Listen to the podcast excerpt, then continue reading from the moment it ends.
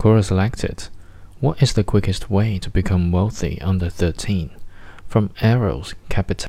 One of the people I know, which almost 10 years ago, yes, I'm old even though I'm only 30, became what you define wealthy in 7 years.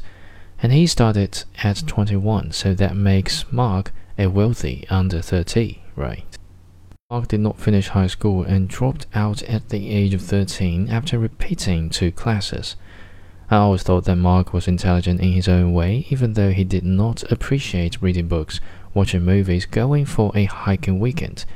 He is not the kind with whom you have a deep philosophical conversation. But Mark had, and currently has, a strong ability. He really knows how to sell anything to you. Mark started at 15 years old as a bartender for a chalet on the seaside. He learned how to speak to people, how to make them laugh, and most importantly, he learned how to network.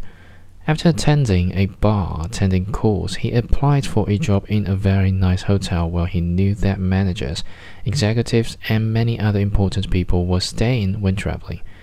There he started working for his success. He knew an executive that asked Mark if he wanted to join his sales department to become a salesman. Mark replied that he did not know how to sell. The executive replied that he could learn. He could join his team for an apprenticeship with the minimum wage but with commissions. The first year in Mark's words has been hell. He didn't learn how to sell to business. He only got 10 commissions that year, when the average salesman got at least 70 commissions.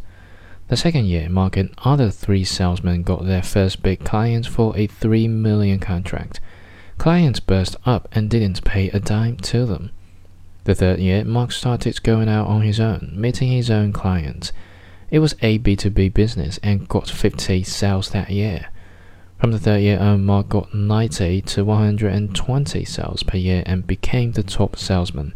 In those last three years until 2017, he earned 427,000 euros in commissions only. Only commissions. It seems that you want to know how did he do that. Let me explain. First, he attended six sales courses. Second, for the first two years he worked 10 hours per day. Third, he began to read books on how to prospect, how to negotiate, and how to close a sale.